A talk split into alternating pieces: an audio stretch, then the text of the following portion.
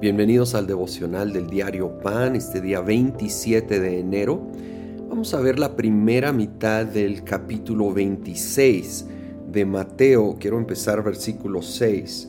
Estando Jesús en Betania, en casa de Simón llamado el leproso, se acercó una mujer con un frasco de alabastro lleno de un perfume muy caro y lo derramó sobre la cabeza de Jesús mientras él estaba sentado a la mesa. Y bueno, este acto de extravagante adoración fue criticado por los que no entendían, pero Jesús afirmó que era un acto bello que sería recordado.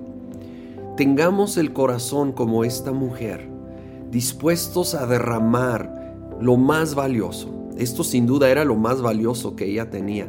Y no lo midió así unas cuantas gotas, lo rompió y lo derramó todo sobre Jesús. Que nosotros seamos generosos con el Señor Jesús en nuestra adoración, en nuestra dedicación, en nuestro servicio, en todo todo lo que somos y tenemos, derramándolo como un acto de adoración. Tal vez otros no van a entender y van a criticar, pero si lo estamos haciendo no para llamar la atención, no con motivaciones equivocadas, sino por genuino amor a Jesucristo y para su honra. Créeme que ese acto va a ser recibido y valorado por Él y va a ser recordado como fue este acto. Seamos ese pueblo de adoración extravagante a nuestro Dios. Y bueno, más adelante eh, tenemos la escena de la última cena cuando Jesús avisa que Él va a ser entregado en la cruz y que esa copa y ese pan representaría su cuerpo y su sangre en un nuevo pacto que Él estaba estableciendo. De ahí fue al huerto de Getsemaní y Leo en el versículo 40, luego volvió a donde estaban sus discípulos y los encontró dormidos. ¿No pudieron mantenerse despiertos conmigo ni una hora? le dijo a Pedro. Estén alerta y oren para que no caigan en tentación. El espíritu está dispuesto, pero el cuerpo es débil. Por segunda vez se retiró y oró, Padre mío, si no es posible evitar que yo beba este trago amargo, hágase tu voluntad. Hágase tu voluntad.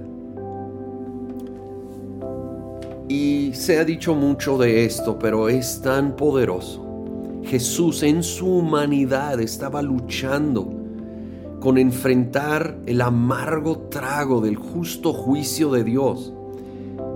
Pero Él era inocente, Él no merecía tener que tomar de ese justo juicio de Dios y él estaba luchando si había alguna manera de no enfrentarlo, no enfrentar la cruz, pero él dice, pero que se haga tu voluntad y no la mía.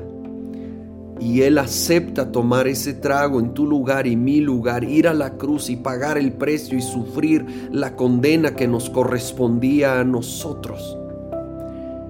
Y nos enseña lo importante de orar porque les dijo, necesitan orar.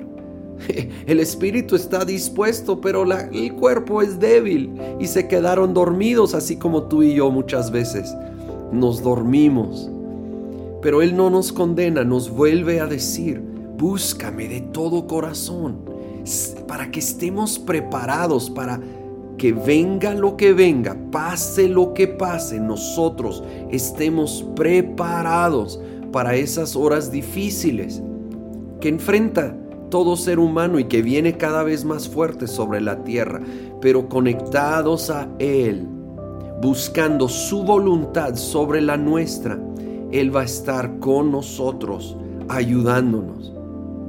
Señor, así que en esta hora venimos a pedir, hágase tu voluntad sobre la nuestra. Perdónanos cuando buscamos la nuestra, cuando nos descuidamos y somos débiles. Pero Señor, venimos a buscar tu voluntad y a adorarte. a reconocer que tú eres el único digno, el único santo, el único puro, el único. Señor, recibe nuestra adoración, nuestro agradecimiento. Te honramos, te alabamos, te adoramos. Seas tú, Rey sobre todo, sobre nuestras vidas, sobre nuestra voluntad, en el nombre de Cristo Jesús. Amén.